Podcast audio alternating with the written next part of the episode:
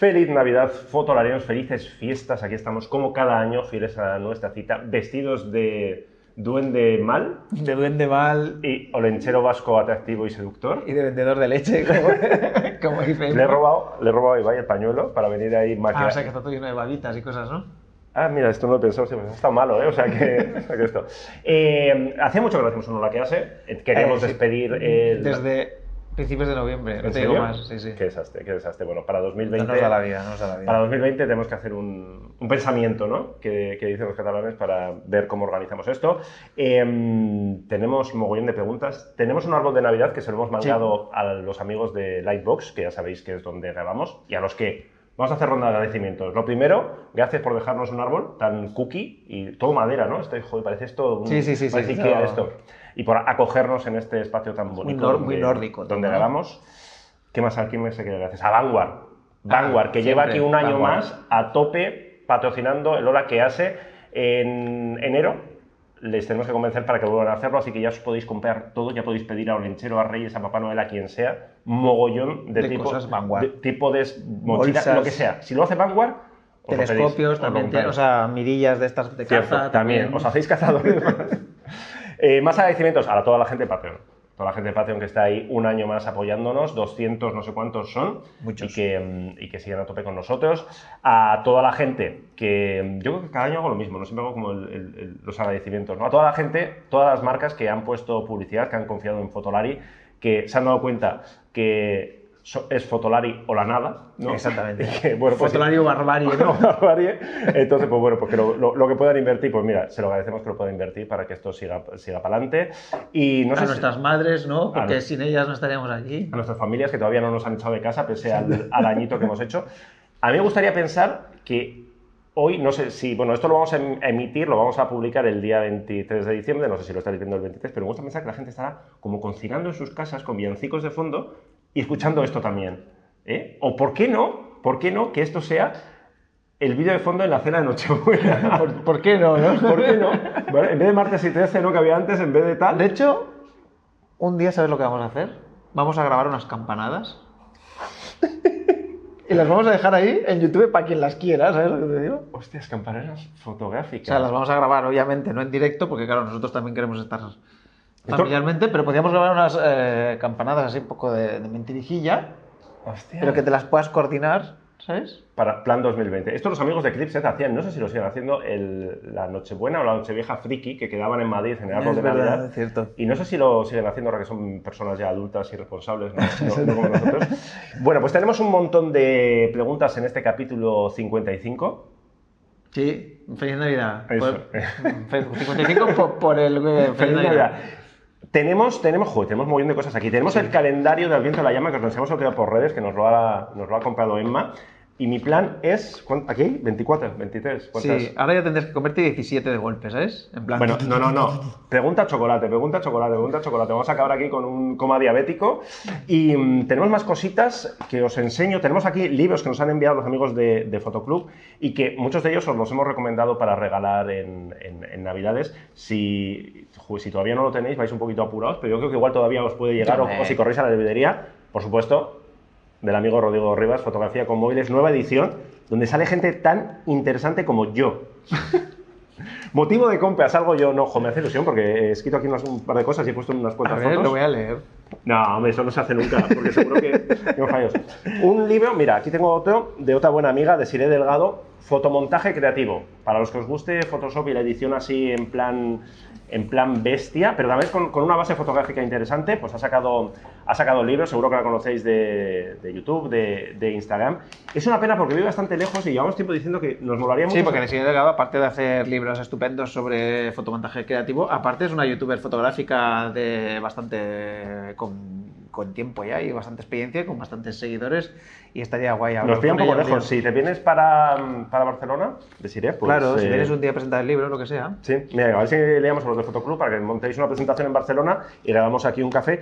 Y un libro muy curioso, El arte de la fotografía. Ah, huele este libro. Boudoir, Boudoir, Ah, que eso estaba, era muy de moda, ¿no? de Crista Meola. Y que este libro también está en las recomendaciones que nos ha hecho Rodrigo Rivas para, para Navidad. Eh, mira, Rodrigo, eh, para Navidad, mira, mira lo que... lo Ah, qué picantón, ¿no? Pero más allá, el tema ya sé lo que es, pues fotografía así de. No, no es de desnudo, ¿no? No, tiene por qué ser de No, desnudo, en realidad no, es más. Pero tiene su arte, tiene su estilo, tiene su cosa, o sea, es decir, no es un libro de fotografía babosa, es decir, se trata de evitar eso precisamente. eh, o sea que si os gusta este estilo de fotografía eh, y demás, aquí se puede aprender mucho. ¿Y qué más cosas tenemos? ¡Ah, ah, ah! Sí, sí, sí, sí. Ojo, es como si hubieran venido los reyes antes de tiempo. Mira lo que nos han enviado los amigos de cámaraarnés.es. Vais a flipar. ¿A que no sabéis a qué se dedican los amigos de cámaraarnés.es? Pues hacen arneses, además los hacen, los hacen en España. O sea, no he traído. A ver, pon esto por aquí porque tengo muchas cosas. Y nos han enviado un kit personalizado de uno de sus arneses de cuero Ah. Es para que nada más cámara. abrirlo ya huele, ¿eh? Es una cosa. Viene todo súper cookie, ¿vale? En una caja, o sea, esto es un auténtico regalazo. Mira. Para Papá Noel, no sé si llegáis. Esto es un arnés para irte a hacer fotos a bodas. Esto es un arnés para molar. Para molar, Para exacto. molar, no hace falta que saques fotos. Exacto. Y parecer un tío guay. Y huele esto a cuerazo del bueno que alucinas, ¿eh? Mira, aquí tienes para enganchar la cámara, para llevar eh, una o varias cámaras. Ya haremos un vídeo de esto enseñándonos cómo, cómo funciona y cómo la comodidad que tiene. Y nos ha mandado también una fundita que a mí me parece Es lo que, más. Fijaos, no sé si se verá, pero es que está, Ah, sí, sí, claro, que está personalizado. está tallado, ¿eh? Aquí Y- Fotolari y por aquí está el logo. Sí, sí, en la correa. Muchas gracias, amigos, os lo habéis currado. Y fijaos que, que cookie es el, es el kit. Que te viene hasta la cremita para que hidrates el cuero. Claro, porque esto es, un, o sea, esto es una de estas correas que te va a durar toda la vida y que encima puede que envejezca en plan guay y tal. Y a mí esta funda me encanta. Sí, esto es para ponértelo en el cinturón o también a- o acoplarlo aquí al arnés. Y pues te puede servir para llevar el móvil, para llevar unas baterías, para llevar las tarjetas. Ya lo veis, cámara arnés fabricado en España. Así que ya sabéis, producto de temporada, producto local. Si no sabéis qué regalar, a mí me parece una idea estupenda. Y mm, empezamos ya con las preguntas, porque si no, esto. Sí, casi. vamos a- nos van a dar las uvas.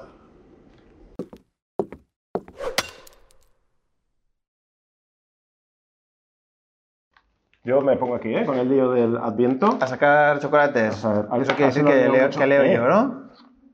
Oh. Oh, y era una velita, ¿no? No, Muy buenas. Primera pregunta, muy buenas. Antes que nada, daros las gracias por contestar siempre a mis dudas existenciales, que sepáis que siempre os hago caso. Así me gusta. En segundo lugar, todo el apoyo y ánimo del mundo ante los haters que siempre aparecen tanto en YouTube, en la web como en Instagram. Pero son poquitos. Es realmente surrealista, mucho ánimo y seguir así. Pero Sí, es poquito. Son, son poquitos. Es poquito, y de hecho, mira, eh, voy a sacar un tema colateral. Sabéis que este fin de año hemos, hemos publicado bastantes vídeos patrocinados. Eh, que nos, pa- nos- para nosotros es una estupenda noticia porque eso nos da ingresos y nos permite que esto siga. Es verdad que se han juntado más de lo que nos gustaría. Nos encantaría que fuera pues uno al mes, una cosa así, pero claro, eso no depende de nosotros. Es decir, pues los, eh, los anunciantes tienen Campaña dinero, navideña, campaña navideña. se lo gastan cuando quieren, la campaña de Navidad es un momento fuerte, entonces pues lo han querido todos a la vez y ha habido bastantes vídeos juntos, entonces lo hemos explicado y la gente lo ha entendido muy bien. Siempre hay algún Sí. tal, pero yo creo que la gente lo entiende bien, bueno, pues ya está, eh, ya está, eso que. Pero bueno, Perdona. sí que es verdad que alguno hay que Bueno, dice las cosas un poco en plan... Sí, uno, uno ha visto un comentario, hola, hola, ¿qué hace? En plan, iros a hablar a casa, no sé qué, Sí, cinco sí. minutos y dice, bienvenido, hola, ¿qué hace? Va de esto, o sea, Sí, sí, en fin. Total. Y en tercer lugar, me gustaría vuestra opinión respecto a una situación en la que me encuentro. Soy usuario de Olympus, tengo la OMD M10 con el 1240 y el 45 mm y voy mucho a carreras de motocross, de enduro, a hacer fotos y tal. Y vivo en una zona donde se hacen muchas carreras de este tipo. Pero ¿cuál fue mi sorpresa? Que sin quererlo ni saberlo, se pusieron en contacto conmigo aficionados a Oh, estos deportes qué guay. pidiéndome si les podía vender las fotos que había hecho durante la competición. Al final fue algo anecdótico, pero esto va en aumento. Y como son fotos de un aficionado para otro aficionado, está un poco pensando en renovar el equipo para garantizarse hacer mejor estas fotos y venderlas. Las últimas novedades de Olympus me han dejado un poco frío y el futuro de la marca está en constante debate. Bueno, Bueno, luego, luego que hay alguna pregunta sobre esto también, Sí. ¿no? Mm. eh, las últimas novedades, ah, que aquí. No tengo intención de vender mi equipo porque considero que es muy versátil y ligero, pero noto sus limitaciones. Y entonces, ¿qué hago para poder defenderme algo mejor en estos deportes, teniendo en cuenta que estamos hablando de fotos de aficionado, para otro aficionado, nada de profesionales ni equipos? ¿Me vale la Olympus OMD M1 Mark II para aprovechar objetivos? ¿O tendría que probar otro equipo y dejar la Oli para fotos más tranquilas y familiares? Presupuesto, el que me ofrezca, el banco que me ofrezca mejor financiación. Vamos a ver. eh, claro, el tema es que tienes una cámara, un cuerpo muy sencillo, la M10. No sé si es la primera, la segunda o la tercera, no dice nada. No dice nada, no, Eh, no concreta. Pero tienes un par de ópticas muy majas. El 1240 es el 2.8 y el 45 es el 1.4. El, creo, ¿no? 45 es de- o sea, son de la serie. Pero Sí. si tú estás a gusto con Olympus, yo creo que cambiando el cuerpo de cámara y una M5 Mark III, que tiene un enfoque estupendo, o sea, si te puedes ir a la M1 Mark II, pues eh, guay. Pero con una M5 Mark III y estos objetivos, si tú estás cómodo con el equipo, eh, no tienes problemas con la luz, con el enfoque, con tal, con cual. Porque se supone que, que enfoca mejor la, la M1 Mark II que la M5 Mark III. Yo creo que sí, porque tiene más potencia de procesado y tal. Entonces, será un poco mejor. Pero claro, yo no. O sea, si hasta ahora. El tema es si hasta ahora estás haciendo fotos con la M10 y no has tenido problemas, es decir, no has escrito en plan. Es que no enfoco ni una tal cual. Yo creo que vas a, vas a ganar en estabilización, vas a ganar en. en- A ver, los, los, si sigues el canal de YouTube, verás que en los últimos tiempos hemos hecho dos eh, reportajes con dos embajadores de Olympus. Uno era Jairo y el otro Fernando Marmolejo. ¿Correcto? Fernando, ¿no? Sí. Que los dos hacen fotografía de motos, de enduro, de deportes extremos y tal, y los dos van con la, con la nueva, con la, M1 con la X. con la M1X, pero todo, los dos llevan también como segundo cuerpo la M1 Mar, eh, La Mark II. la Mar II. porque no existía la M53, o sea, no, había esa opción. Entonces depende un poco de... ¿Que puedes probar otros sistemas? Sí, no sé, pues yo estoy pensando que si no quieres, yo qué sé, una Fuji XT3 o te puedes ir a una, una reflex de Nikon, una, una, yo qué sé, una... Pero si estás a gusto con tu equipo, con tus ópticas, los conoces, tal cual, yo no me complicaría la vida. Eh, luego hablamos ¿no? del futuro de Olympus, que, Sí, que hay otra hay pregunta, o pregunta sea, por ahí, sí, esto sí. dejamos- tal, pero yo no me, no sé, a no ser que se te haya quedado corta por algún lado, en el, el sistema en sí, tienes ópticas estupendas, tienes un precio bueno, tienes, son resistentes, o sea que, pa'lante. Venga, más. Pregunta para Álvaro. Ese soy yo. Tengo la GH5 y estoy encantada, encantado con el vídeo, pero siempre estoy con la duda de los fotogramas por segundo. 24, 25 o 30 fotogramas por segundo. Si grabo todo a 30 o 60 y exporto a 25 en edición, pregunta, yo no veo mucha diferencia entre el 24 y el 25, o es que mi ojo se está haciendo vago. No Vale. comeo un segundo chocolate. Ya lo veo ya. ¿Qué le estás dando? A ver, fotogramas por segundo. Eh, Podríamos entrar a muy largo en este tema. Mejor no. Pero básicamente, si estás en Europa, 25 o 50 fotogramas por segundo. Si estás en Estados Unidos, Japón y tal, 30 o 60. ¿Por qué es esto? Porque como sabes, hay una regla en vídeo que tienes que obturar al doble de la velocidad de fotogramas que estás grabando. Es decir, si estás grabando a 25 fotogramas por segundo, tienes que obturar a 1,50. Y el problema es que si estás rodando en sitios donde hay fluorescentes, eh, como la electricidad en Europa va a 50 hercios y en Estados Unidos y Japón va a 60 hercios, pues te puede hacer flickering. Flickering es que estás grabando y te salen como líneas. ¿Cuántas cosas Así. aprendemos con Álvaro? Sí. O sea, luego la diferencia entre 25 y 24, dices que no notas la diferencia. No, es que no se nota la diferencia. O sea, entre 25 y 24 fotogramas estamos hablando de un 4% de fotogramas No se nota, no es el rollo este 24 es para cine, 25. No, 25 es igual para cine que 24. O sea, 24 es lo que se ha quedado un poco de, de herencia de, del cine antiguo, que era a la, a la velocidad que van las cámaras de cine. Pero si grabas a 20 de entre 25 y 24 no vas a notar ninguna diferencia. Y el tema que, que preguntas de grabar todo a 30 o 60 y exportar a 25, no, mal. Vale. Hay que, hay que funcionar preferiblemente siempre con múltiplos. Eso lo sé hasta yo. Sí. Sobre todo porque si no te puede crear eh, desajustes de, de audio, sobre todo. ¿Ah, sí? Sí, porque tú puedes pasar de, de 30 a 25, en verdad es muy fácil pas- eh, pasar. Mm, Reduces la velocidad en un oh, 6%, un 7%, no sé cuánto. Y para una toma de vídeo, por ejemplo, a nosotros nos pasó con el vídeo de la, del DJI. Ujú. Que, Ah, yo, que nosotros grabamos siempre 25 y Iker eso grabó unos cuantos planos con el DJI a 30. Pero bueno, en ese caso no, reduje un poco la velocidad. No se nota, pero si hubiera habido audio. Ya, no se nota, pero es bien que estuvo rayando. ¡Ah, Hemos grabado todo el fin del mundo. Total, que si estás en Europa, 25 fotogramas o 50 si quieres eh, más fluidez o quieres hacer cámara Si estás lenta. en Corea del Norte. Si estás en Corea del Norte, no sé a qué frecuencia van, pero se podría mirar. Hola, amigos. eh, te toca el número Ay, perdona, que había una Ah, segunda pregunta. Ah, perdón, perdón. Dice, ¿cuáles son los mejores ajustes para estabilización de vídeo con la cámara en movimiento? La GH5 no tiene muchos ajustes. Yo personalmente lo que, lo que tiene es el, el estabilizador dual, si tienes óptica estabilizada y luego tiene una- un estabilizador mejorado, que es estabilización electrónica. Yo personalmente des- lo desactivo, la estabilización electrónica. Sí, porque al final lo que hace es lo mismo que puedes hacer luego en Premiere con el Mm. estabilizador. Claro. Entonces prefiero hacerlo a posteriori si lo necesito y, y- y- porque a veces bah, hace efectos así un poco raros. ¿Ya? Sí. Esta la veo, ¿no? Sí. Hola, amigos. Quizá me podéis hacer ver las cosas de otra manera porque no sé qué hacer. Como entrada, ¿qué te parece? En la vida, Te ¿no? vamos a hacer ver sobre qué. Llevo casi 30 años en el mundillo de la foto. Ahora prácticamente lo que estoy tirando es fotoquímica, pero quiero cambiar mi antigua Nikon D200 por algo más actual. Fácil.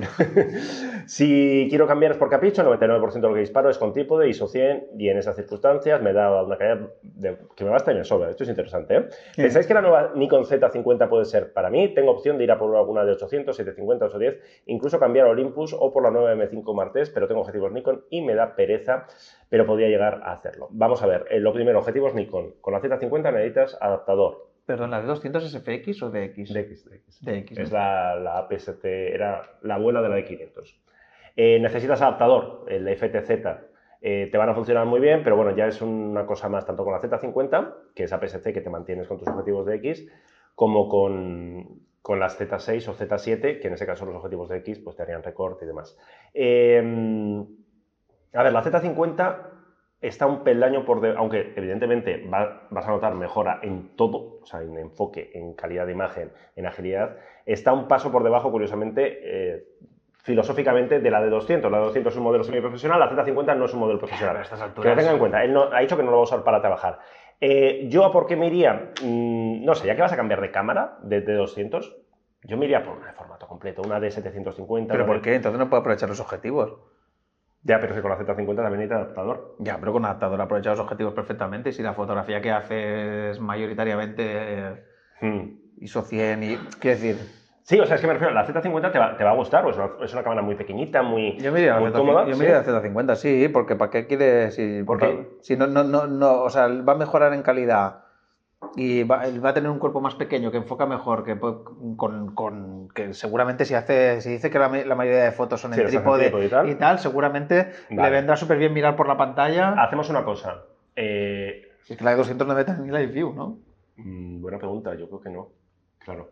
Eh, ve a un, a un sitio donde puedas tocar la Z50, mira a ver qué te parece. A mí, a mí me gusta, ¿eh? O sea, no te da la sensación de plástico. Y si te mola y te, lo de los adaptadores no es un problema, vamos a hacer caso a la Z50. Y si, Yo creo que sí, porque si te vas a una de 800 y si es un una- capricho, pero como ha dicho que es un poco capricho y tal y cual, digo, pues igual quiere dar el salto a formato completo, una de 800, una cosa así como más. Ya, pero entonces ya significa comprar objetivos y, y, Sí, sí, sí. y- tampoco son, son cámaras que tecnológicamente aporten gran sé. cosa lo que tiene, ¿no? Le estamos liando en vez de aclararle. Z50 yo creo que es una buena opción. Venga, y pues, va a, a la Olympus, ¿para qué te vas a ir también para cambiar todo el Sí, equipo? eso sí que no tiene mucho, mucho sentido. Saludos, cracks. Más Tengo una Sony chocolate. A6000 y me vale para fotos, pero me gustaría actualizarme. ¿Les parece una buena idea subir a una Sony A6100? ¿Las mejoras que trae lo valen? En lo personal, la pantalla touch y 180 grados, o sea, girar la pantalla 180 grados me parece interesante, pero no sé si la calidad es mejor eh, en la A6100 o en la A6400. Como es solo para fotos, todo eso de los perfiles de color no me importa mucho. La estabilización de la 6500 mm, y de la 6600 no me justifica el precio. ¿O pensás mejor mantener la 6000 y adquirir ópticas? A ver, vas a, vas a notar un poquito de mejora en la calidad del, eh, de imagen, pero, pero... la- el enfoque un poquito mejor, pero no es un salto brutal. No Y es- la calidad de imagen, en serio, yo creo que no es una razón. Es en un ningún salto, caso. un salto pequeñito. Entonces, Muy eh, yo iría por ópticas. Yo, si tienes la A6000, Sí. eh, de hecho, la A6000 nosotros es de estas que seguimos recomendando como cámara de entrada por menos de 500 euros, porque es estupenda, porque tiene todo, porque es rápida, porque da calidad, porque es pequeñita.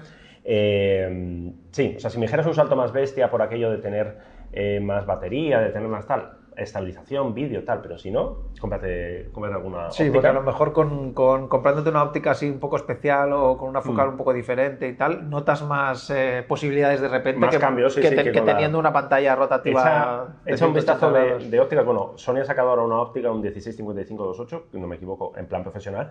Pero si buscas algo así un poquito especial, eh, lo hemos dicho muchas veces, los Sigma DCDN, es decir, objetivos pequeñitos, andan sobre los mm, baratos, 300, 400 euros, yo creo que andan. Ópticas fijas, luminosas y son a esta cámara le van, le van perfectamente. Muy chulas. Postdata. Me uní a Patreon por el vídeo que hicieron hablando sobre el canal y lo que hacen. Me pareció que son personas geniales y apasionadas. Sigan así, me encanta el canal. Gracias, Gracias. compañero. Te- tenemos que estar bebiendo vino caliente o alguna cosa así más, más de Ikea, ¿no? Más sueca, Eh, más... Ron Kramat, ¿no? Venga. ¿ves tú? Sí. Sí, saludos a los dos, de un fiel seguidor desde los inicios. Soy aficionado a la fotografía y un feliz poseedor de una Olympus M1 Mark II con los siguientes objetivos pro de Zuico, el 714, el 12-100, Joder. el 1240, el 40-150 y una focal fija La de cantidad de gente 25 de también. Olympus que de nos sigue. Sí, sí, sí, para que luego O sea, digan, para que luego digan. coño, para venga. digan. Mi pregunta es la siguiente. Me voy a hacer un Safari y dudo entre comprarme un Zuico 300 F4 Pro con un convertidor 2X o pasar de todo y comprarme una Sony... Me parece muy interesante esta pregunta. Ah. Y comprarme una Sony RX 100 Mark eh, 4. Voy a seguir a rajatabla el consejo que me deis, así que ir pidiendo comisión a quien corresponda. Ah, y ya soy usuario de la RX 100 Mark 4, que suelo llevar siempre encima. Muchas gracias y seguid así. Hostia, es complicado, ¿eh? Estoy mirando la cotización en bolsa, a ver quién tiene más pasta para que nos dé la comisión. A ver, yo creo, mi opinión, ¿eh?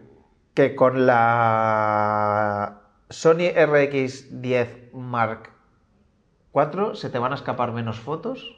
O sea, vas a hacer más fotos que con la Olympus y los objetivos. Porque no, al porque final... sea, no porque sea mejor. No, no, no, pero porque, pero porque en el trajín ese de que seguramente habrá un montón de gente, o sea, irás con más gente. mm, Ya se sabe que en los viajes normalmente tampoco te dan mucho tiempo para hacer fotos.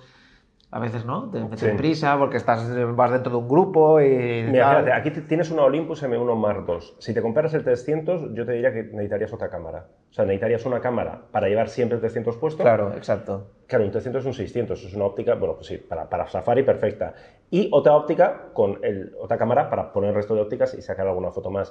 Eh, yo estoy de acuerdo con lo que dice Álvaro, ¿eh? es decir, yo me llevaría todas las Olympus y me llevaría para, para las eh, focales largas porque al final la- está muy bien la, la, la RX tiene una calidad de imagen, o sea, no, es- no estamos hablando de aquellas compactas un poco chungas que tenemos en son muy pequeñito. No. Una pulgada, tienes calidad de imagen, tienes un, un enfoque súper rápido, estabilizado, entonces, no te va a dar la calidad de imagen que te va a dar la- la Olympus, pero va a ser más cómoda, va a ser más práctica. Y sobre todo todo en la misma cámara. Es decir, que puedes. eh, va, a ser, va a ser notablemente más barato. Puedes sacar, metes el zoom, haces una foto ahí del elefante que pasa y luego si te apetece grabar un clip de vídeo es como Mm. todo muy instantáneo. Porque otra opción que se me está ocurriendo, y si lo alquilas, el 300, porque luego yo no sé si el 300 lo vas a usar mucho. Un 600, mm, no sé, para, para andar por casa no es. Pero alquilarte una M1 con un 300, eh, otro cuerpo tal, puede ser una opción. No sé, no sé dónde, quién lo puede alquilar y tal. Pero bueno, son ideas. Si no, lo que dice, lo que dice Álvaro, a tope con... A mí me parece una buena opción y es una cámara que la tienes ahí ya para, para estos menesteres. Venga, seguimos. Buenas tardes, genios. En el anterior Hola que se tenía dudas sobre qué cámara adquirir, A7R4. Al final ya estoy decidido que será una Sony A7R4, otra Sony que vendemos. El otro día estuvimos haciendo bromas, a ver si hacemos las camisetas. de, me he comprado una Sony, esta Sony por Fotolari. Em, pedir comisión ya, Sony. Son mi money. Ahora la duda que tengo es el objetivo, que casi era seguro, el 2470G28 de Sony, hasta que vi por casualidad el 2875-28 de Tamron mucho más económico. Teniendo en cuenta que me encanta la nitidez y la velocidad de enfoque, incluso en baja luz, eh, ¿cuál me recomendáis? Pues eh, es que depende un poco del presupuesto. Es decir, si te puedes permitir el, el 2470-28 de Sony, eh, a por él. Yo esperaría un poco y le echaría un vistazo al nuevo, porque acaba de salir, o sea, yo, pues, no- cuando veas esto no sé si va a estar a la venta, pero si no te urge, el que estuvimos haciendo un vídeo hace poco hablando de él, del Sigma 247028 DG DC Art, creo que lo he dicho bien, contra todo pronóstico, es decir, la versión del 247028 de Sigma optimizada para cámaras sin espejo que saldrá que sale ya en montura Sony y montura, y montura L. No sé cuál es el precio, pero yo creo que va a estar en el punto medio entre el Tamron y, y el Sony. El Tamron lo, lo probamos hace tiempo y a mí me gustó muchísimo Está muy bien, la verdad que sí. porque llegó en un momento, ahora empieza a haber más alternativas, Sigma está sacando cosas, pero llegó en un momento que era o los Sigma, o los, perdón, o los Sony de 2000 o la nada. Entonces, Tamron puso ahí un 2875 que, bueno, son muy listos. Te quito la parte del 24 al 28 que ópticamente es muy jodida y a cambio te doy una óptica que es sellada, que no está mal acabada, que da unos resultados estupendos por, ¿cuánto anda? 800 euros, 900 euros, una, una cosa así.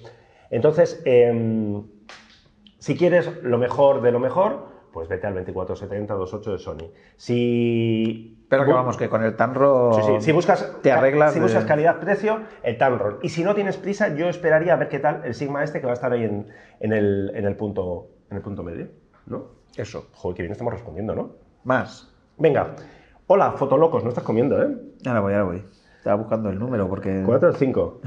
¿Cinco? Eh, Feliz Eh, Navidad. eso. Hola, fotolocos. Me uní a vuestra causa hace unos días con mi colaboración a través de Patreon, aunque llevo ya tiempo viendo vuestros vídeos, aunque fuera, em, fueran de hace tiempo, porque me lo paso bien. Me, me hace gracia pensar que hay gente que ve... Los o sea, que- antes, ¿no? Que hace como un- un- una tarde de hola que hace y se pone a ver ahí, porque hay horas, ¿eh? O sea, Bueno, es que son. eh, admiten visionados. eh, Fíjate, o sea, son- bien, no, no caducan muchos de estos son vídeos. 55... Vamos a de- decir que no todos duran una hora, pero 40 horas de vídeo tienes fácil, de hola que hace. Joder, como plan, como fondo, para Nochevieja, ¿no? En algún discotecón que nos pongan Podríamos hacer una maratón en un cine, ¿no? A ver quién, a ver quién muere, ¿no? Bueno, eh, pensaba escribiros para contaros un poco mi vida tras la cámara, pero voy a ser práctico e iniciar la comunicación con una pregunta. Pero escríbenos, cuéntanos, nos encantan las vidas detrás de, de las cámaras. ¿Existe algún ojo de pez nativo para la Sony A7? No. No, nativo no. O sea, si dices nativo, eh, de Sony, quieres decir, Sony lo más angular que tiene es el 12... Lo sabe él bien, porque mira, dice, he Ah, visto vale. un 12 milímetros de Samsung Walinex eh, Rockinon. Qualimex, me, me parece Samsung. Sí, sí, no sé, lo del Samsung no sé, habría que buscarlo. Samyang, supongo que salía. O Samyang, Ah, Samyang. sería. Pero es port, que el port es como que coges la misma y la misma óptica y le vas cambiando las monturas y lleva empotrado el adaptador, digamos, en el cuerpo del objetivo, efectivamente. Y luego que tiene el 28 y Ah. sabe que existe una lente que lo transforma en Sí. pez, pero que no le atrae la idea. Pues sí, la única manera de tener un fisheye firmado completamente por, por Sony es efectivamente el 28 milímetros con la lente conversora esta de ojo de pez, que Mm. la verdad es que no lo hemos probado, pero vamos. Samyang ha sacado un. Claro, que no es ojo de pez. Samyang ha sacado, no ha sacado el 14 con la F para Sony. Samyang, estate atento porque Samyang, eh, Rokino en Walimix, eh, está sacando muchas ópticas para la montura Sony A7 de formato completo, algunas de ellas con enfoque automático, que son renovaciones de los clásicos estos manuales muy baratos todavía, no son tan baratos, pero me suena que hace poco sacó un... ¿Sí? No lo sé, echa un vistazo al, al catálogo, porque igual en- desde que nos escribiste hasta que te hemos contestado... eh, Pero bueno, salido. no, yo investigué, estuve investigando ayer Y no, y vale, vale. no, no vi nada, ¿eh? O sea, Vale, vi exactamente lo que, lo, lo que él muy bien ya había deducido por sí igual mismo. Lo, igual lo ha sacado para Canon, ahora que lo pienso. Mira, si quieres, ve, leyendo la pregunta siguiente y yo mientras voy buscando. Y un poco en la misma onda. Amigos de Fotolari, pregunta corta. ¿Objetivos Tamron o Rockinon para montura Sony? ¿Cuáles son mejores? Considerando que Tamron ha anunciado un arsenal de objetivos de focal fija y un telezoom. Ah, ves, me he liado. Samyang 1428 AF para Canon RF, pero si está para Canon RF me extraña, ¿eh? ¿Ves? Tienes un 1828 de Samyang con el No, pero, automático. de- de- pero dirá lo, pero es él, Claro. lo que él dice, ¿no? Que seguramente es la misma óptica, pero con No, el- no, no, estos son, estos son, o sea, estos estos son son con con- AF y tal, eh, pero claro, no es ojo de pez. O sea, en 18 no, no- Claro. no- no tiene 180 grados de cobertura, no sé si querías lineal o, o circular, pero bueno, que tienes angulares extremos, tienes al menos, perdón. Pues eso, ¿qué es mejor? ¿Tamron o Rockinon? Para Eh, Sony. E. Walimac, Walimex. Eh, a ver, por lógica y por historia, el orden siempre ha sido, eh, Samyang siempre ha sido lo más sencillo, económico y tal. Hace objetivos con una relación calidad-precio muy, muy buena, pero a nivel de acabados, a nivel de... eh, es curioso porque en España lleva la lo misma- la misma compañía. Sí. O sea, la- el importador es el mismo de unos y otros, o sea que servicio técnico y todo esto va a ser el mismo. Eh, Tamron, yo creo que a nivel de enfoque, acabados y demás, va a ser un poquito mejor, pero es verdad que de la, la gama de focales que tienes de Samyang es mucho más amplia. Entonces, eh, a mí estas cosas cuando ¿Era dicen, Tamron o Rockinon, eh? Lo que pero no es Samyang. Ah, bueno, ya, ya. Vale, sí. Pero él pregunta, ¿mejor Tamron o Rockinon? O sea, Bueno, la, la pregunta es... Pero Ya, ya. Estoy, estoy- eso, eso estoy contestando, no, no, no, te sigo. Rockinon. es lo Ah, vale, vale. Pensaba Bueno, que, está- pensaba que no, estabas comparando entre Samyang y Rockinon. No, no, no, Samyang Rockinon es, lo- es lo Vale, mismo. vale. En Estados Unidos pues, se llama Rockinon y, y Sí, sí, sí, sí. Eh, entonces, pero de todos modos, las preguntas estas de ¿mejor Nikon o Canon? Mejor no sé. Hay objetivos de una marca que son muy buenos y otros que no les salen tan buenos. Y de Samyang hay objetivos que son estupendos y nosotros hemos hablado muy bien de, todavía me acuerdo, del 35 de Samyang AF para Sony, que es un 2.8 y que vale 300 euros, lo hemos recomendado como locos porque por ese precio no hay nada comparable. ¿Es el mejor 35? No, evidentemente. ¿La construcción es de premium? No. pero por lo que pagas, eh, pues bueno, tienes, una, eh, tienes estupendo. Tamron lo, está subiendo un poquito el peldaño en calidad y en acabados, pagando un poco más. Entonces, yo no creo que se pueda hablar ¿eh? de mejor una marca que otra, aunque bueno, yo creo que Tamron en la cabeza de todos está un paso por encima de, de, de Sanyan. Por historia, aunque sea, ¿no? Sí, por Que- historia, por... Bueno, Sanyan lleva muchos años haciendo ópticas, pero bueno, que mm, no sé si te hemos contestado, pero es todo lo que te podemos decir. Siguiente pregunta, siguiente chocolate. Vale, esta es una de esas preguntas que no podemos contestar, Me encanta. pero la he puesto aquí por si alguien Ah, guay. le- lo sabe. Sería tan bonito que hubiera una cámara de fotos aquí, que en plan, en- que alguno, pues todos son Que dibujitos. alguno fuera una cámara de fotos, ¿no?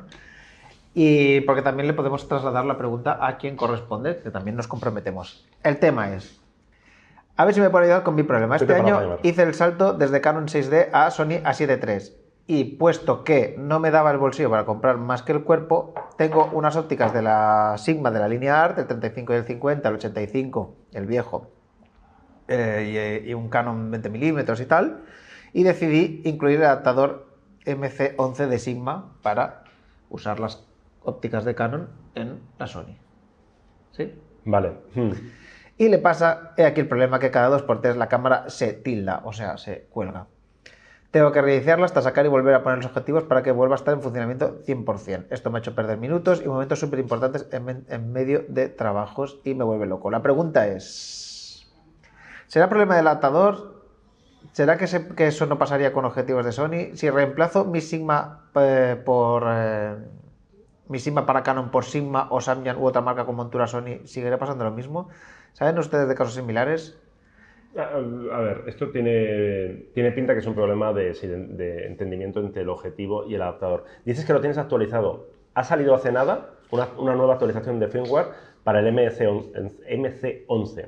Eh, actualízalo a ver. Eh, pide que te actualicen los eh, firmware de los objetivos, porque Claro, es que es lo que comenta, que tiene que el, el MC11 sí que lo tiene actualizado, pero pero, los objetivos no. los objetivos no. Tiene toda la pinta que es un problema de, de- de que no se entienden. Evidentemente, si te compras los objetivos ya directamente adaptados con la montura Sony, eh, estos problemas, a no ser que sea un problema de la cámara que no estamos viendo, pero lo que dice Álvaro, eh, No, vamos- bueno, que no tendría por qué funcionar mal. no, no, decir, no, o sea, es un problema. O sea, nosotros lo hemos eh, probado y funciona Sí, estupendamente. tenías que hablar con, eh, con servicio técnico y que te dieran una solución porque... Vale, entonces no- nosotros vamos a trasladar la pregunta a los señores de Sigma de España, que ya te digo yo que la respuesta va a ser lo que eso. Lo primero, actualizar todos los firmwares de, de esto.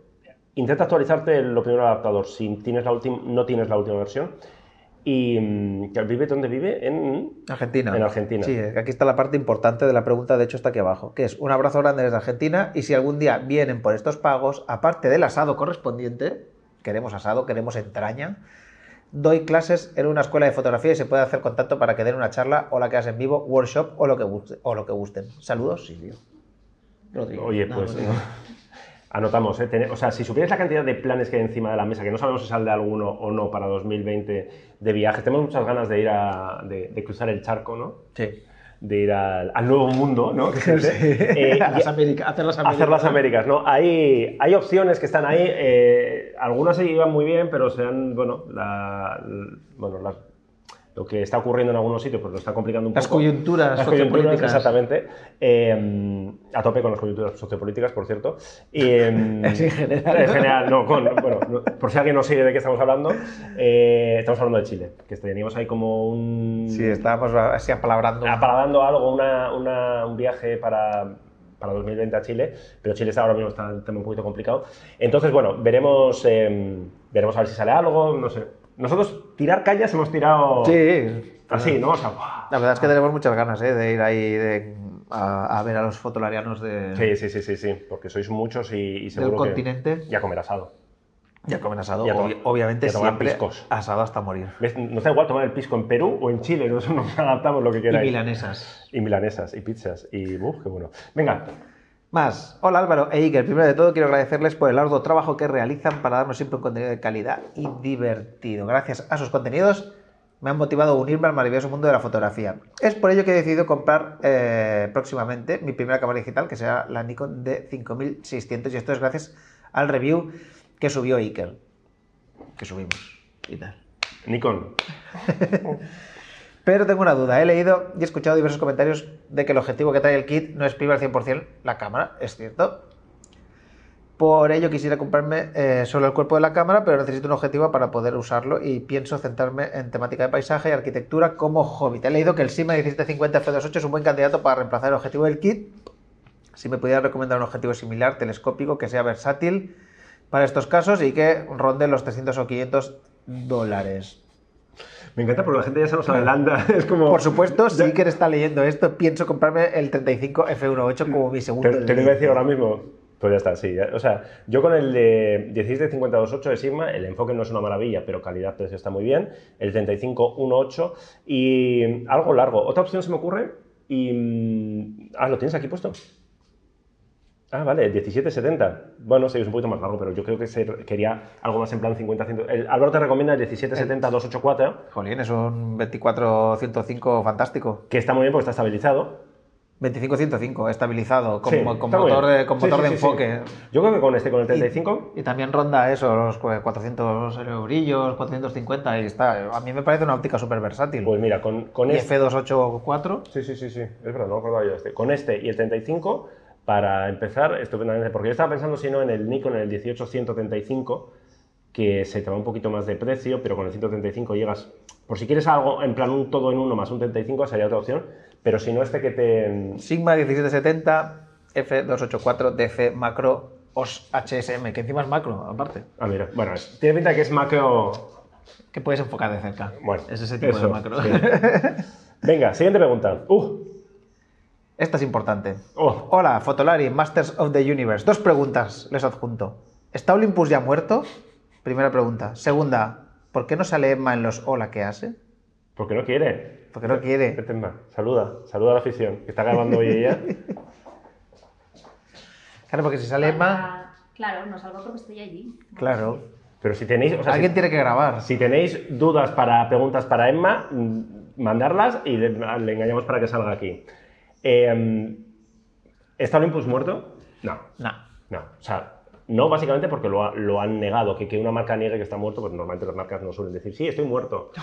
Eh, está, bueno, bueno, pues yo creo que está pasando por, por un bache como todas las marcas, casi todas las marcas. Como todas, pero claro, especialmente las que ya de por sí Son más pequeñitas. tenían una situación un poco más, eh, bueno, más, Bueno, sí que, la- que más la- eso. que su, que No su- sé, no sé cómo- cómo- que su parte del ¿Cómo bueno, decirlo sin pues parecer que, agresivos? que venden menos, que, que- que ellos saben que su porcentaje del mercado es más pequeñito, como Pentax, evidentemente. A Pentax eh, la crisis de la fotografía y tal le estará afectando más. Pero si miráis los números, hay números rojos para todo. Nikon ha tenido Sí. unas cifras de números rojos bastante, bastante fastidiadas. Canon ha ido rebajando sus expectativas de ventas y cada vez que habla un directivo de Canon pinta un panorama 2020. Eh, Fuji no sé cómo lo tiene, Fuji la suerte que tiene es que tiene pasta por otros lados, pues tiene una división Instax muy potente, una división química y tal. Eh, Sony lo está petando, pero me gustaría saber si en números lo está petando también, ¿no? Porque una cosa es vender muchas marcas y otra cosa es que, que- que los números salgan, ¿eh? O sea, estas cosas pueden pasar. Entonces, en ese contexto que todo el mundo está tocadillo, fijaros cómo se... eh, Fotoquina va a ser un CI, va a ser un Deama, o sea, porque han dicho Olympus, Fuji, Nikon, Leica y no sé si alguien más, que no van. Que no van. No sé, cambiarán de opinión. Van Sony y Canon. Vas a tener también. Y se van a pegar, va a ser Molaría eso, ¿no? En plan, Te molaría. Lucha en el barro. Entonces, eh, nosotros cada vez que sale un rumor de Olympus, cuando tiene cierta, cierta entidad, pues lo que hacemos es hablar con la gente de Olympus, oye, esto, ellos siempre nos lo han desmentido, ellos nos insisten que tienen sobre la mesa un plan para 2020, yo supongo que para más, porque las cámaras Sí. se piensan De todas maneras, Más a largo plazo. también de- se habla de, de, no, mm, no pasa nada porque hay un roadmap de ópticas hasta no sé cuánto. Dice, bueno, sí, ya, pero eso lo, Bueno. lo paras cuando quieres. Pero- o sea, sí, me refiero que siempre hay, Sí, ¿sabes? Sí, sí, sí. Pero eso no, bueno. no- no quiere decir necesariamente que... ellos no solamente hablan de, un- de un- de una hoja de ruta, sino que ellos dicen que tienen los planes de ventas ya pensados para 2020, etcétera, etcétera. O sea que, bueno, y han, no sé, por la parte que nos toca, eh, esta Navidad acaban de hacer una pequeña campañita de publicidad en Fotolaris y no sé si te estás hundiendo. No, no, pues, y aparte que, no- bueno, encima es que España siempre es como de las divisiones Sí. que funciona bien. Eso a veces Eh, sí pasa, ¿sabes? Porque nosotros- la percepción en España es como, joder, pero si Olympus se vende mogollón, ves mogollón de gente, pero luego es verdad que en otros países de Europa no funciona tan bien, ¿no? Entonces, eso guay por la gente de Olympus España, de Olympus Iberia, que lo hace estupendamente, pero a nivel global, pues bueno, yo qué sé. Lo que hemos oído, y lo hemos contado mil veces, es, hay, es una empresa que tiene una, una mesa de accionistas, ¿no? De, de una junta directiva, y en esa junta directiva hay parte de un capital extranjero, podemos decir, que no es el núcleo duro japonés fotográfico, que básicamente se la sopla el negocio y lo que quiere son números. Y lo No que se, hables mal. se la sopla. Esto es un término técnico. En la bolsa se. eh, entonces, les da absolutamente igual. No les preocupa el devenir eh, fotográfico de Olympus, así es. Entonces, se supone que ellos están presionando y que ellos están eh, metiendo mierda, porque es el, término técnico también, para que surjan estos rumores, para que, bueno, se- desestabilizar un poco y presionar. Eh, esto es lo que se cuenta. ¿Quién sabe esto? Yo escribí un artículo sobre esto. Esto lo sabe el señor Olympus y dos más. Saben exactamente lo que va a pasar. Yo creo. Los demás. ¿Y nosotros dos? Y no- dos más, correcto. Lo demás, bueno, pues podemos, no sé, especular, especular y demás, pero poco más. Pero bueno, larga vida, siempre decimos larga vida a Olympus. Por favor. Buenas tardes desde Bilbao. Ante todo, gracias por estos Ah, buenos bueno. ratos que nos hacéis pasar. Tengo que contaros un secreto inconfesable. Estamos ya casi en el 2020 y sigo teniendo una reflex miserable. Esa miserable lo he puesto yo, ¿eh? y encima, para mayor agravio, una Pentax. Madre mía. Concretamente tengo una K5 por el Feliz Navidad. con los objetivos Pentax 50 135 F28, Tamron 1750 F28 y Pentax 16 136. 18. 18 136, existe eso, tío. No sé, pero me encanta que la focal sea 136, Ya, como ya, muy loco, ¿no? Muy mogollón. No tengo ninguna queja de la cámara en sí, su construcción y la disposición de los mandos es excelente, tampoco los colores, ni la nitidez fantástica. Puntos suspensivos. Cuando salen enfocadas, claro, porque ese es el principal problema que tengo. Sobre todo cuando hago alguna foto de acción, si tenemos el deporte escolar como acción. el otro problema está en la cámara de vídeo, que cuando quiero grabar algunos que eh, tengo que tirar directamente por el móvil, ya que no mantienen ni el enfoque. Creo que no voy a tener paciencia para esperar a que las sin espejos se pasen de moda, como ha predicho el señor Pentax. Hostia, es, un, es un usuario hater, me Sí, encanta. sí, me encanta. Y me estoy planteando pasarme al lado oscuro y comprar una sin espejo. Me encantan las Fuji, pero el presupuesto para tener un juego de ópticas similar al que tengo ahora se me va completamente claro.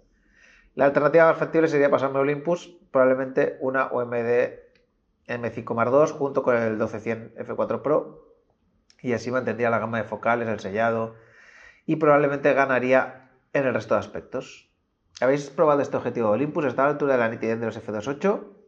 Este ¿O objetivo... creéis Perdón, acaba. que debería esperar un poco más para ver si Pentax saca alguna cámara con enfoque en- y vídeo competitivo. No pinta que Pentas vaya a hacer aquí un giro. No pinta, no pinta. Yo creo que sacará alguna cosa igual de formato completo, tal, pero bueno, ya está. Es- sabe que no es su batalla y, y le da igual. Hace El- mucho, lleva Pentax mucho tiempo sin sacar una cámara, ¿eh? Sí, sí, Mucho, mucho, desde mucho. la. Sí, sí. sí, sí, sí. Ojo. Sí, sí. Estamos hablando de 2000... Sí, que es curioso. 16 porque todo igual, el mundo ¿eh? cuestiona el futuro de Olympus y Pentas está ahí como. lo, lo, lo, Bueno, porque como es rico y tal... Pues tiene dinero, quieres decir. Qué rico. Ah, claro, es rico.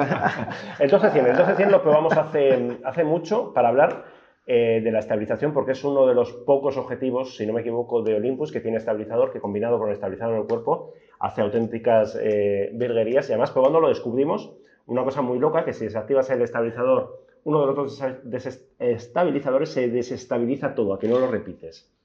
El, de- el cielo está desestabilizado, ¿no? es eso. Entonces, eh, no recuerdo exactamente los resultados, pero yo eh, lo que he leído son cosas buenas de este objetivo. F4, piensa que el- la profundidad de campo vas a retroceder un poquito respecto a Pentas, que el sensor es más pequeño. Entonces, en las focales más cortas no te va a dar esa sensación de, de desenfoque de, de profundidad de campo controlado como con Pentax, pero en focales largas sí a F4 es suficiente. El enfoque vas a notar una diferencia espectacular, Abismal. estabilizador. Eh, claro, lo suyo sería que fueras a por la M5 Martes, que vas a tener, pues bueno, le- la última generación de sensor, de estabilizador, tal. No sé si te llega el presupuesto Es vendiendo. ¿eh? Ya, sí. Sí, sí, sí. De hecho, nosotros hemos recomendado la M5 Mark II en, en cámaras baratas. Pero, pero sí, o sea, me me- el, el salto me parece muy lógico. Es decir, de una cámara eh, sellada, resistente y tal, a otra cámara tal. Si puedes esperar, si puedes subir, subir un poquito el presupuesto a M5 Mark III, guay. Si no, esto a mí me parece estupendo. En enero hará tres años que no se lanza una Pentax. Tres años, ¿eh? Muy bestia, ¿eh? La, la KP fue la última, si estamos empezando nosotros, la KP Sí, sí, sí, por cuando la arrastramos por el barro. Y es una pena, ¿eh? porque eh, la CAPE, si le dieran un poquito un, un toque, o la, la de formato medio, la 645Z, si, que se siga vendiendo y que nos siga pareciendo una cámara estupenda, si le dieran una vuelta, a mí me parece que, que son cámaras que tienen mucho tirón. Venga, eh, pregunta complicada Sí. viene aquí. Supongamos que tenemos dos cámaras del mismo fabricante y con el mismo procesador. La primera APS-C con resolución de 20 megapíxeles y la segunda Full Frame resolución de 50 megapíxeles. Ya no va a ser el mismo procesador. Ya, si una es APS-C tal, ya va a ser diferente. ¿Se puede afirmar que en este caso APS-C tendrá mejor respuesta al ruido y mejor rango dinámico por tener los fotodiodos más grandes? Sobre el papel, sí si el procesador no hace milagritos, si son la misma marca. Es decir, si me estuvieras comparando, eh, hay marcas que gestionan mejor el ruido y gestionan mejor el rango dinámico. Pentas, una de ellas, por ejemplo. Pentas con sensores de Sony hace virguerías, hacía, virguerías con el rango dinámico. Sobre el papel, sí. Cuanto más eh, grande es cada uno de los sensores de los fotodiodos que captura, pues más información pueden capturar y eso permite que tengas menos ruido y que tengas más rango dinámico. Pero, pero... No, no, pero sobre el papel. Claro, luego había que verlo. Si son de la misma generación, claro. Sí, y si el procesador es igual, que, que, no va a ser igual, ¿no? Sí, ¿dónde está el ISO nativo? Es que hay mil historias. Claro, pero él está diciendo como, en, si yo todo exactamente igual menos eso, que eso no va a ocurrir nunca, es decir, nunca es igual, porque un sensor APS-C no va a ser igual que, o sea, lo que dice Álvaro, el ISO nativo. El ISO nativo es para lo que está calibrado la, el sensor de la cámara. Para subir o bajar, lo que haces es, subes o bajas la intensidad del, de la estimulación eléctrica que, lleva el sensor. Entonces eso hace que responda más rápido o menos rápido a la luz. Me refiero que, que sí, sobre el papel sí, pero luego hay mil historias, porque podríamos hacer una prueba un día. Sí. Cogemos una... ¿Pero qué cogeríamos? ¿Una Z50 y una Z6 de Nikon, por ejemplo? Por ejemplo. Eh, no, una Z6, no, una Z7. Z7, vale, que va ahí como más hinchada. Vale, sí, podemos hacerlo. Habría que coger eso y realmente hacer fotos a, O bueno, o podríamos hacerlo una Z6 que aunque sean los dos formato completo, tiene mucha menos resolución. Es que luego eh, también hay un tema que no se tiene en cuenta, que por ejemplo, con el ruido también sale como más fino, ¿sabes lo te digo? Claro. Cuando, cuando hay más, eh, más resolución. Más resolución. Más fino, más orgánico, igual es la palabra que estás buscando. ¿Te has comido el 7? No, el 7, ¿no? Ah, sí, me he comido el 7. Te toca el 8. Eh, lo, si quieres, hacemos el experimento. Pero molaría hacer el experimento, sí. Yo creo que es la típica cosa que, en teoría, sí, pero que en la práctica eh, la diferencia va a ser... Y luego espérate, porque cuando, a lo mejor se empiezan a popularizar los, sensores Quad Bayer, porque de la Sony A7, es, de la famosa Sony A7 III, A7S3, algún rumor por ahí hablaba de sensor Quad Bayer, ¿eh? de esos. Pica. Bueno, sensor Quad Bayer es que eh, lo que hacen es juntar le ponen mucha resolución, es lo que llevan los móviles. Eso llevan 48 megapíxeles pero la foto final sale a 12. ¿Por qué? Porque de los 48 megapíxeles hacen grupos de 4 y los juntan y hacen como un superpíxel, ¿no? Esto un superpíxel. Superpíxel. Sí, sí. No sé, va a cambiar mucho esto, yo creo. Claro, y luego aquí, hablando de cámara, si metes ya aquí el factor fotografía computacional, lo que decía Álvaro, hablando de móviles, de hago magia, de saco, en vez de una foto disparo cuatro, las junto tal, no sé qué, nos volvemos locos. Pero bueno, lo, lo probaremos. En fin, Saludos, Fotolari. Pregunta, ¿qué páginas web podríais recomendar para comprar objetivos de segunda mano? Busco alguna web que permita hacer la compra online de objetivos de segunda mano con garantía y seguridad. Cuento con que me recomendaréis la web de Casanova Foto, pero me gustaría saber si conocéis alguna más. Yo la verdad es que, o sea, más allá de las clásicas páginas... De las tiendas que recomendaríamos. Y de las páginas de segunda mano estándar. Sí. Sí, pero claro, hablo de seguridad, o sea, claro, es como... Claro, sí, te puedes ir a Wallapop, eh, saber que no sea mangao, que esté en condiciones tal, bueno, pues es una cuestión de... Están mirando en objetivosdealquiler.com, que alguna vez hemos hablado con ellos y tal, para ver si aparte de alquilar también, en plan, vendían alguno, pero creo no. Ah, sí, mira, venta, sí venden. Pero no sé si son de segunda mano. Eh, sí, mira, pues objetivos de alquiler tiene .com, tiene, tiene poquita cosa por lo que veo, pero tiene algún objetivo de, de venta. Bueno, son objetivos sencillitos, pero los tiene, los tiene a buen precio. Y a ver, a ver, si detrás hay una marca, o sea, hay una marca, hay una compañía, tal, yo creo que ya está. O sea, si hay algún problema, les puedes, eh, les puedes decir, oye, pues mira, esto tendrás garantía y demás. El problema es cuando, pues esto, los, eh, los en Wallapop, pues si conoces a la persona, sí. En... Nosotros tenemos un, un, grupo en Telegram, por cierto, y no hemos saludado a los grupos de Telegram. ¡Feliz Navidad! Muchachos, nos mira Emma mal. Emma es nuestra, nuestro, enlace, nuestro enlace con el grupo de Telegram, porque vamos de culo y muchas veces no estamos tanto como nos gustaría o estamos muy poquito y Emma nos pega que tenéis que, no sé qué, pasar por Telegram y tal. Bueno, pues eh, tenemos un grupo de Telegram que, ¿cómo es? Eh, Fotolari, ¿no? ¿Cómo, se llama? De, grupo Fotolari, ¿no? Grupo Fotolari, digo, para que la gente lo busque. Luego si eso os ponemos, ponemos el enlace, mira, podemos poner abajo el enlace de, de de, como lo mismo que ponemos de la web y de Instagram, para que echéis ahí un vistazo. Eh, Grupo Fotolari, exactamente. Sí. Y ahí hay casi 900 personas. Y yo sé que ahí, pues seguramente hay gente que haga, haga no sé si hay compraventa o no hay compraventa, pero bueno, son gente que en teoría te puedes fiar. Y en este tipo, en, en Facebook también hay algunos grupos de usuarios que se pueden vender cosas entre ellos. Eh, claro, a mí lo que me da mucho miedo son las tiendas de segunda mano, porque tienen los cash converters y demás, tienen, tienen, tienen mala fama. O sea, sí. tienen fama de que ahí no no nadie mira el número de serie, nadie pregunta de dónde ha salido tal cosa. Entonces, bueno, pues yo creo que con las tiendas y lo que te hemos dicho, más o menos eh, eso. Y si alguno de los que estáis viendo conoce algún sitio que tenga ópticas de segunda mano o hay tal, pues que lo pone en los comentarios y aprendemos todos. Esta es para ti, ¿no? Deduzco. Sí.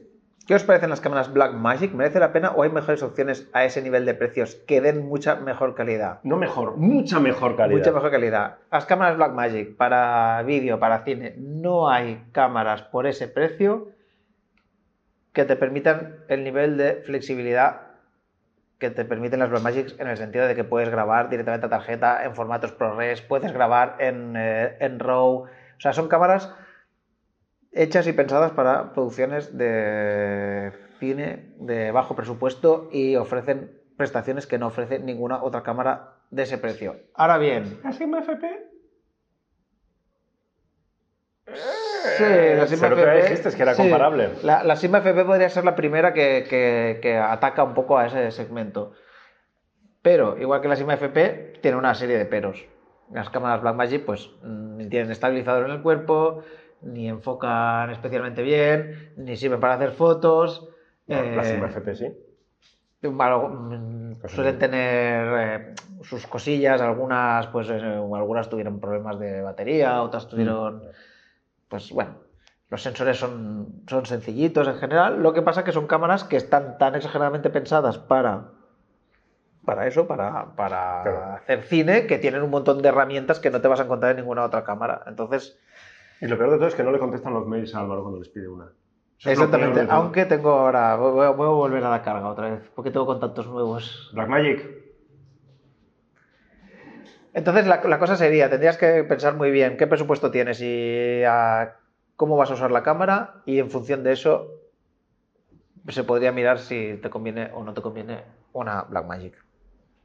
Más, Seven Artisans. Un saludo amigos de la llama. A ver si conocéis el Seven Artisans de 7,5 mm f2.8 para micro 4 tercios y si lo recomendaríais para una Olympus OM10 eh, Mark II. OMD M10 Mark II. Con que sea una cosa razonable para su precio, me vale. Ya sé que no sea lo más nítido del mercado, pero me conformo con que sea aceptable. Aceptable seguro que es. Sí, sí, aceptables. Eh, no, no hemos probado nada. Con eh, Seven Artisans nos pasa lo que con muchas marcas pequeñitas, que eh, creo que hay un importador y creo que llegamos a hablar con ellos, pero no me acuerdo qué pasó. Eh, me gustaría probar todos estos objetivos. De hecho, mira, tenemos pendiente unos objetivos Biltox que hemos conseguido que nos los envíe directamente de la compañía y que tenemos muchas ganas de probarlo porque hay una oferta de objetivos Baratos. baratos, sencillos y que con una relación con el precio estupendo, muy interesante. Y con estos Seven Artisans nos pasa lo mismo. Si por algún casual alguien tiene este objetivo y le quiere comentar qué tal los resultados, si nos está viendo la gente, el señor Seven o el señor Artisans, son hermanos, ¿no? Seven Artisans, ¿no? Eh, que, nos, que nos escriba porque nos encantaría poder... eh, No, serán siete Artisans, ¿no? Ah, vale, como Five Guys, ¿no? Como Claro. la- Con Five Guys, exacto. entonces no hemos podido probar, si alguien no ha podido probar, pero que dice Álvaro, ¿eh? O sea, de, estos hacen, estos van bastante flipadetes, estos hacen ópticas para Leica M y todo el mundo habla muy bien, como alternativa ultra económica a los oficiales de Leica M, entonces yo supongo que, que- que esto rendirá sin, sin problema. Claro. Pues habrá que ir terminando, ¿no? Ve, ¿habrá no, qué? ¿No vas a decir ho, ho, ho, como decir los Papá Noel? Ojo, es que yo no soy muy de Papá Noel. ¿eh? No sé lo que dice Lorenchero, ahora que lo pienso. Nada que va a decir. Suelta una chasca. Escarricasco. Escarricasco. ¿No? Bueno, una, pregu- una pregunta de estas que tampoco tenemos una respuesta, pero que igual algunos de los que nos estáis viendo están en esa situación y le puedo ayudar. Tengo el equipo básico de Canon Serie L, 1740 f4, 2470-28, 70-200-28 y muchos otros. Joder, muchos, les gustaría muchos tener este equipo Sí, básico. sí, básico, básico. Me planteo una Fuji XT3, pero no voy a abandonar Canon ni voy a replicar ópticas para Fuji, al menos a priori. He leído muchas luces y sombras acerca de dos adaptadores eh, mira, justo antes hablamos de Sí, Biltox, Víctor y hace muchos adaptadores. Fringer. Fringer yo no lo conozco. ¿Realmente solo tiene sentido Fuji con ópticas nativas? A ver, no es que no solo tenga sentido. Todas las marcas como más mm, florecen, como más, donde más relucen es con sus ópticas nativas, porque es no tanto la calidad de imagen, sino el enfoque y demás. Entonces, si puedes, ópticas nativas, pero a veces nos pasa con Canon EOS R y las ópticas EF, pues mejor una EOS R, aunque el adaptador va muy bien. Eh, si alguno de vosotros no hemos probado ninguno de estos adaptadores, de hecho, es algo que no hemos hecho mucho eh, de adaptadores, es que la gama es tan Es inmensa. que claro, es un mundo increíble y el adaptador ese a lo mejor con un objetivo funciona perfectamente y con otro objetivo funciona más regular.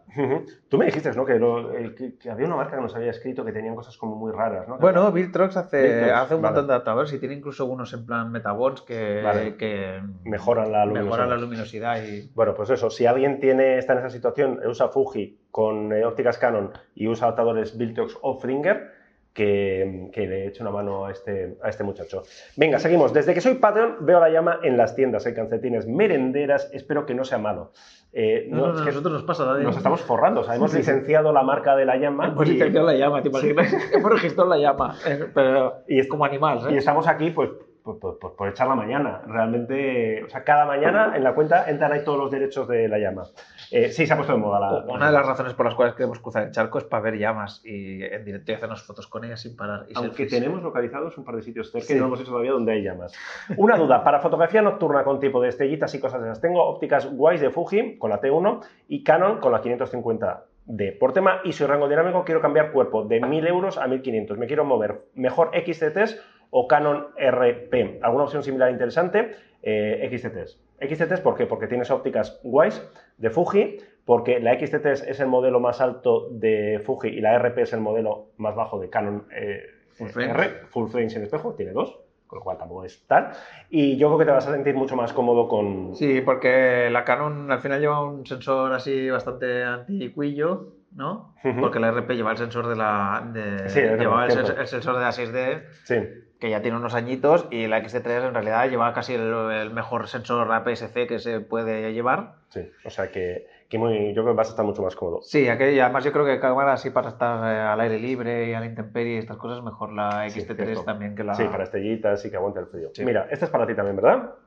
Que volvemos con, Ah, sí. con Blackmagic. Sí, bueno, soy una cámara, un cámara freelance que hace mucho vídeo comercial, musical, etcétera, en ambientes controlados, con iluminación controlada. Y soy usuario de Canon, lo cual está muy bien porque por HDMI saca 10 bits con el Blackmagic, pero quería pegar el salto de calidad y estoy dudando en general, tanto como para comprar como para alquilar, si me compensa más la Blackmagic 6K o alguna de las Canon C200 o C- o C300 Mark II. Partiendo de la base de que el precio no sería un problema, ahorraría para cualquiera de las opciones. ¿Alguna recomendación a mayores? Eso sí, me gustaría poder conservar mis ópticas EF y me daría igual que fuese con enfoque manual, ya que trabajo en estos ambientes con manual focus. Lo que comentábamos antes, tú eres un claro ejemplo de persona que le podría ir bien una Blackmagic, entornos controlados. Porque la diferencia de precio entre lo que está diciendo es muy bestia o me lo parece a mí. O no Eh, sí, es bastante, bastante bestia. Bueno, a C200 y tal deben haber bajado bastante, hace mucho que no... Pero estamos en la. Vale, C200 Sí. o C300 más dos. Vale, vale. Eh. Esto, para ti que trabajas en entornos controlados y tal, pues la, la Blackmagic te daría toda esa posibilidad de grabar en un montón de formatos, en ProRes, en, RAW, en Blackmagic Camera RAW. eh, tienes el rollo este de que conectas un disco duro por micro USB y tienes ahí teras y teras para rellenar y tal. Eso sí, Blackmagic piensa que la cámara es súper sencilla, que si quieres que sea cómoda de llevar, le tienes que poner eh, Una estru- caja. estructuras Una y caja. tal, y las eh, C200, C300 eh, van directas. El tema de las, de las ópticas, la, la Blackmagic 6K, si no me equivoco, es montura F, o sea que no tendrías problema en ese sentido. Y mm, es que creo que aquí ya entraría un tema muy personal. O sea, yo creo que, que- vas a tener más flexibilidad con, con las Blackmagic por el tema del, del Blackmagic RAW. Pero las T200 y 300 seguramente son cámaras más cómodas para trabajar y que ya las sacas de la caja y ya tienen su empuñadura y su asa por arriba para cogerlas. Bueno, es más, más es lo que dice que viene todo hecho, también es no, Sí. yo creo más caro, notablemente más Y caro. digo yo, y la Panasonic Uh. S1H, Uh, ¿eh? lo tiene todo, ¿no? Mm, Lo, tiene todo, diciendo. lo tiene todo. Bueno, también le tienes, no. también le tienes cage por Atomos, sí. Con un grabador Atomos. Es una opción. Piénsalo. Bueno, Más, gimbal y micro. Hola, followers de la llama. A ver si me ilumináis para escribir la carta a los reyes. Tengo una XT3 y quiero por un lado un gimbal y por otro lado un micro para comprar en la zapata. A ver qué me podéis recomendar. Saludos y feliz Navidad. venga, Gimbal. Bueno, Eh, esto como hay 800.000 millones en el mercado, yo te voy a recomendar los que yo he probado y que me han funcionado bien. Los que he probado así más a fondo, que son el DJI Ronin S Ujú. y el Zillon Weevil Lab, que ahora ha, sal- ha sacado- ha salido una nueva versión que es el Lab S, ¿no? Si no me Ujú, equivoco. Correcto. Eh, el Ronin, digamos que sería el- la opción Cara. ma- un pelín más cara y el Weevil Lab es la opción barata. Pero la verdad es que el Weevil Lab, para el precio que tiene, La verdad es que Zillon se ha posicionado ahí como bien, como una alternativa económica, pero igual Sí, con y prestaciones. es súper interesante. Aparte, el sillón es muy pequeñito, se Este plega. es el que tiene... Tiene un sistema de plegado, tiene la, Ah. puede- lo puedes coger por arriba y, y está muy bien. El, el- el S plegado, la verdad es que no ocupa nada. ¿eh? Y que la XT3 aguanta bien, ¿no? Sí, la cosas XT3 es una cámara ligera. Vale. ¿Y micro? Y micrófono, lo mismo. Nosotros hemos estado usando Pero, últimamente. ¿No? ¿Dice si quiere directo o de petaca? Entiendo O- que sí, porque si es para la zapata. Ah, vale. Nosotros hemos usado el clásico básico Rode Video Mic Pro Plus. Ujú. Que la verdad es que da un resultado fantástico para los 250 euros que vale.